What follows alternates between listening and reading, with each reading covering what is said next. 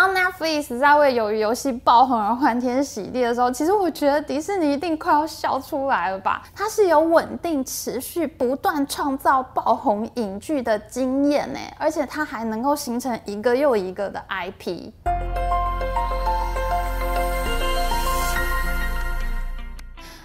好，我是 Amy。鱿鱼游戏爆红，美国媒体热烈的讨论，我的手机都被推波讯息吧？你们有没有被洗版呢？而 Netflix 的股价呢，也因为这部剧集而大涨哦。自从九月十七号由于游戏上线之后呢，Netflix 的盘中最低价是五百七十三元，然后一路上涨到六百四十六元，大涨了百分之十三呢。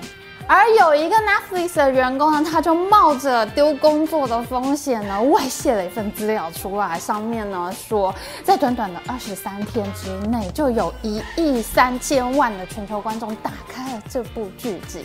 而这位为大家偷资料出来的员工呢，他现在真的已经被开除了。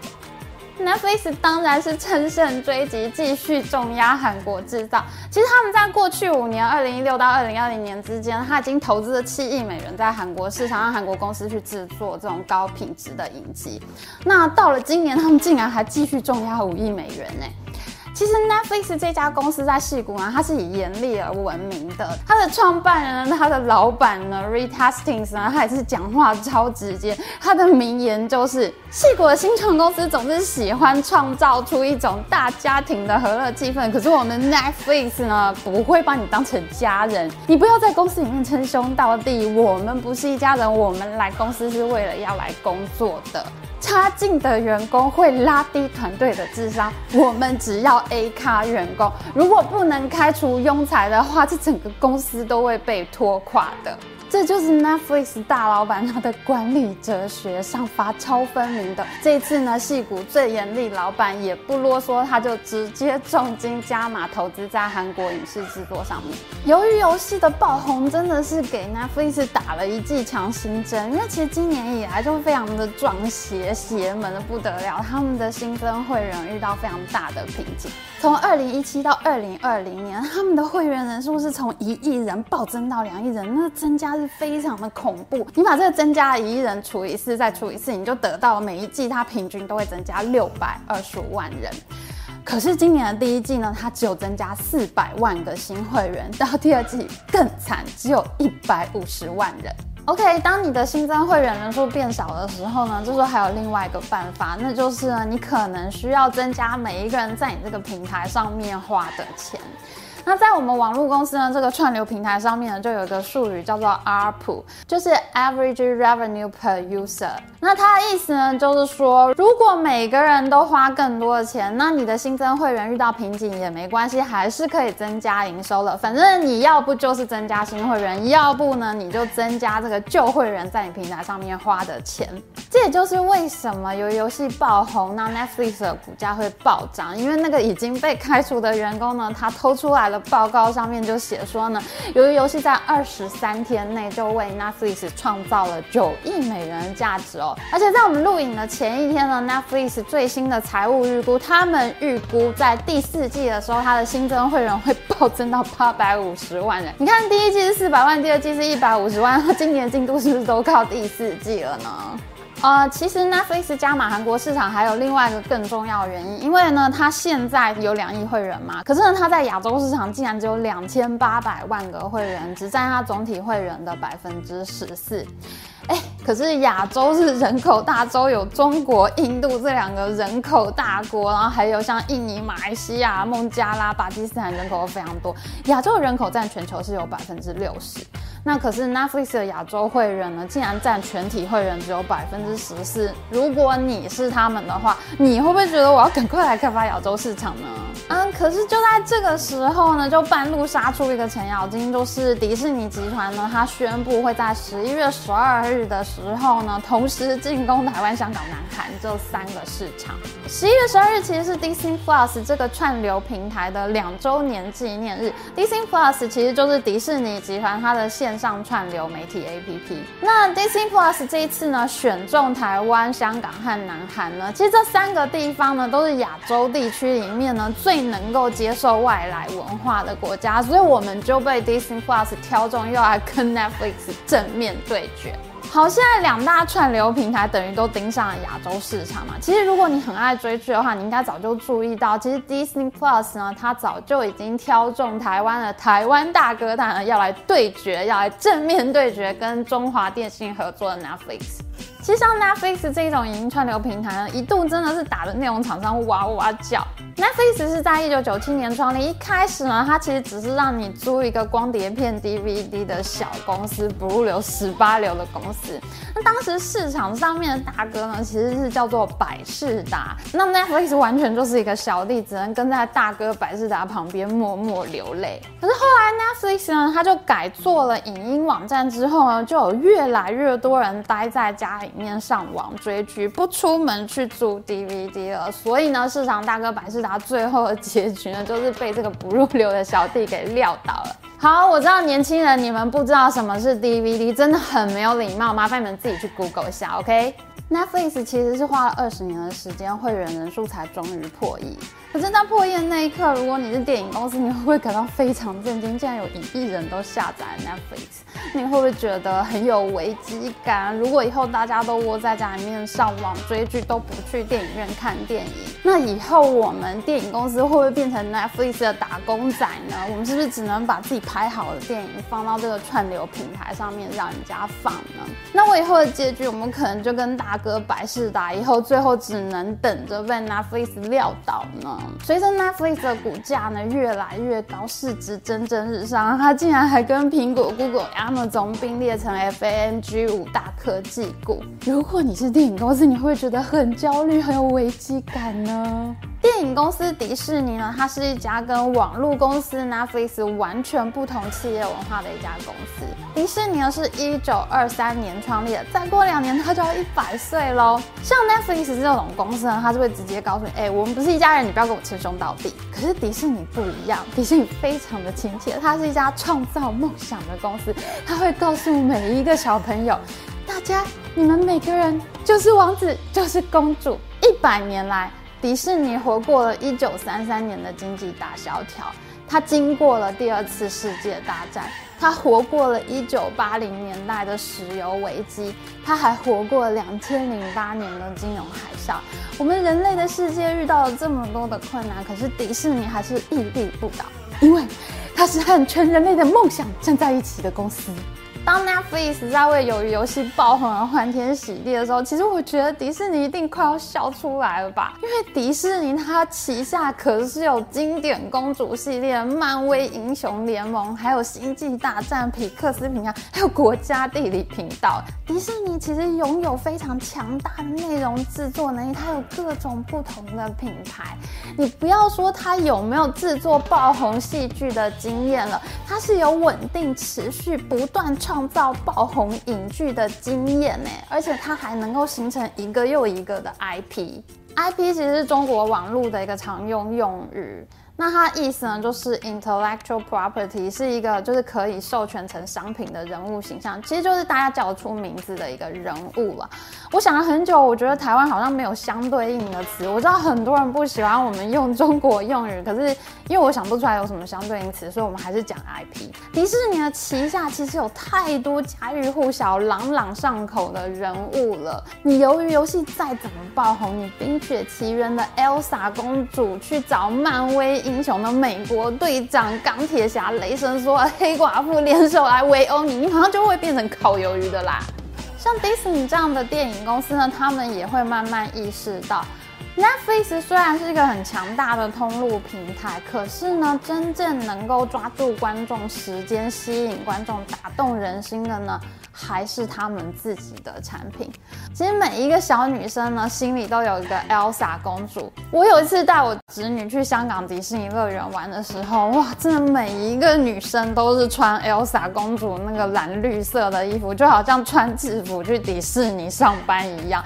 而且我们坐地铁回来的时候，真的非常 crazy，那些小女生穿着 Elsa 衣服的小女生，竟然就在地铁里面一直唱 Let it go, Let it go，就全体大合唱。真的非常的夸张，像迪士尼这样拥有强大影视产品阵容的公司呢，他们慢慢就意识到，或许串流平台对我们来说不一定是一个威胁，或许它也可以是一个工具。我们既然有这么多好的内容，这么大量的内容，为什么不自己来做一个串流平台？我们建立我们自己的通路呢？那其实我为什么还要靠其他的平台，甚至就连像有线电视这样的传统平台呢？我都可以不要了。其实大家记得去年底的时候呢，迪士尼频道它就宣布不会再跟台湾有线电视系统签约。它的原因就是因为它今年就要在台湾推出 Disney Plus 串流服务了。当迪士尼一想通了这一点，哇，简直是秋风扫落叶。他们真的竟然能够把这些 IP 的粉丝，就通通搬到它的串流服务上面。像最近啊，好莱坞女星 Scarlett Johansson，她就非常的生气，她为了电影《黑寡妇》的事情状告迪士尼。发生了什么事情呢？因为迪士尼呢就把她主演的电影《黑寡妇》呢同步在电影院和她的串流平台上面呢同步上线。那可是 Scarlett Johansson 她的片酬呢，其实是跟票房联动的，就是电影院的票房越高呢，她的收入呢才会越高。所以呢，Scarlett Johansson 她就觉得你迪士尼怎么可以把电影呢同时在电影院跟 Disney Plus 上线呢？那这样子大家就不会去电影院看电影啊？那这样不就是大大的影响了自己的收入了吗？黑寡妇这部电影呢，它在八月份推出的时候呢，在电影院票房是卖到三点七亿，那在串流平台上面呢，竟然也卖到一点二五亿耶，所以 Scarlett Johansson 的顾虑是真的有道理。现在串流服务真的大大的瓜分了电影院的票房。像《华尔街日报》他就说呢，其实 Scarlett Johansson 因为这件事情，他损失的片酬可能会到达五千万美元。我们刚刚讲过啊，Netflix 它从二零一七年到二零二零年，从一亿个会员扩张到两亿的会员呢，它花了四年的时间。可是 Disney Plus 推出到现在哦，都还不到两年的时间，它已经累积了一点一六亿的会员。迪士尼累积一亿会员的速度呢，根本就不到 Netflix 的一半。现在真的是风水轮流转，迪士尼的成绩呢，现在真的是把 Netflix 快要吓坏了。Netflix 它的商业模式，跟迪士尼呢是完全不同的。它毕竟还是一家网络公司，那他们呢其实自己是不会制作内容，那它整个的收入结构完全都是靠会员付费。那迪士尼这家公司就不一样啊，它除了有电影票房串流服务的收入之外，它还有主题乐园，还有 IP 授权金啊，还有各种的衍生品收入。它其实是一个非常丰富多元的这个收入结构。Netflix 呢，它其实仍然是具有一家网络公司的基因，他们希望能够上架最大量的内容，然后用演算法呢来推荐最适合的内容给用户收看。他们希望这样子呢能够增加用户在它平台上面的粘性。所以现在 Netflix 呢把自己搞得好像一家正在做影视投资的这个创投公司一样。他们在世界各国呢投资做当地的影视剧，其实无非就是希望能借由当地的这个本地化的内容来拓展他们在当地市场的会员。那其实这一次鱿鱼游戏其实真的是一个意外的成功，因为鱿鱼游戏的单集制作成本呢只有两百四十万美元，这是远远不能跟 Netflix 大热剧《王冠》相比的。《王冠》它的单集制作成本是高达六百五十万美元，所以你想，其实鱿鱼游戏一开始就不是冲着大热剧的规格去制作的，那 Netflix 呢？他们就透过投资韩影、韩剧，在韩国市场上也的确获得了成功。他们收获了四百万个会员。当然，投资做内容其实是相当大的一笔花费，这也就使得 Netflix 的成本呢居高不下。那跟 Netflix 相比呢，迪士尼当然不是省油的灯。他们做内容做了一百年，他在内容扩张上真的是比你有经验。譬如说像漫威啦、像皮克斯这些品牌，他们都是直接有买的。迪士尼已经有非常长期这种并购优秀影视公司的传统。那譬如说，他们这一次想要进军亚洲市场，对吗？他去年就已经在印度市场上买下了印度的串流服务公司 Hotstar。你看，他一买，他就可以直接进军 Hotstar 所在的印度、印尼、马来西亚和泰国市场，非常的有策略。虽然迪士尼为中国市场打造的电影《花木兰》呢，票房是不甚理想，还被大家耻笑。可是他接着今年就推出了这个亚洲漫威英雄电影《上气》呢。虽然上汽这部电影在中国被禁了，可是它还是在 M D B 拿到了七点九分的分数，其实这是不错的成绩。这都说明了迪士尼是有备而来，他想进亚洲市场，他是做好了准备的。而且呢，迪士尼他还放话哦，他要说呢，其实我们对准的就是家庭用户，爸妈一定会为了陪小孩子呢订阅 Disney Plus 的。而且呢，我们的儿童用户是会慢慢的长大，可是你们 Netflix 用户则会慢慢慢的老去。迪士尼呢，永远是未来。啊、哦，这听起来是不是太机车了？听起来是不是感觉 Netflix 快要死定了，快要完蛋了？这倒也未必。因为当迪士尼发现它可以靠自己的 IP 开始做起串流服务的时候，其他内容厂商也发现了这件事情。就譬如说是 HBO 啊、派拉蒙影业啊，他们也都推出了自己的串流服务。那在这个同类竞争对手里面呢，拥有庞大苹果手机用户资源的 Apple TV 呢，他们也终于开始认真投资内容。他们制作的影集《足球教练》在去年呢开始就拿下了美国的艾美奖，所以呢也算是做出了一点成绩。那在这个串流平台竞争对手里面呢，最恐怖的一家公司当然还是最有钱的 Amazon。Amazon 呢，他们大手笔砸了八十四点五亿美元呢，买下了米高梅影业。米高梅影业呢，他们就是拥有像《魔戒》、像《零零七》这些超级大 IP 的当红公司。我们都知道 Amazon。最有名的就是它的 Prime 会员服务，所以呢，它现在认真的要做串流平台，所以它也推出了 Prime Video Channel。当串流平台百花齐放，大家都想要抢食这个市场的时候。好，现在你是观众，你会觉得非常的迷糊。我要看《魔戒》，我到底是要订哪一家？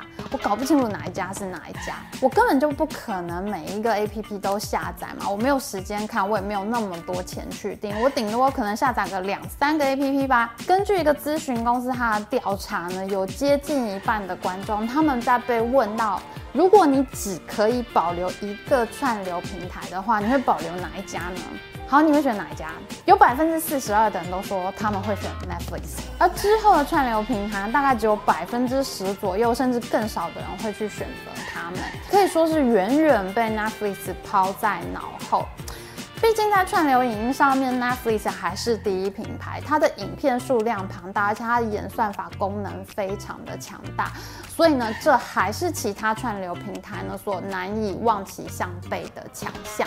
好的，Disney Plus 呢，很快就会在台湾跟 Netflix 正面对决。这次呢，双方阵营在亚洲几个国家的这个交火呢，真的是非常的值得关注。Netflix 到底能不能够站稳脚跟，还是它会被影视大厂迪士尼给逆袭呢？而 Disney Plus 呢，他们也会很快的把迪士尼旗下的 ESPN Plus 体育频道，还有他们旗下呢被视为是 YouTube 同类产品的。呼噜频道呢，给整合进 Disney Plus，所以呢，这一次双方的这个激烈交火呢，其实未必是一件坏事哦，因为他们很有可能因为这个彼此激烈的竞争呢，双双的站稳脚步，在即将到来的这个国际串流平台大乱斗里面，很可能会因此成为最后存活下来的几。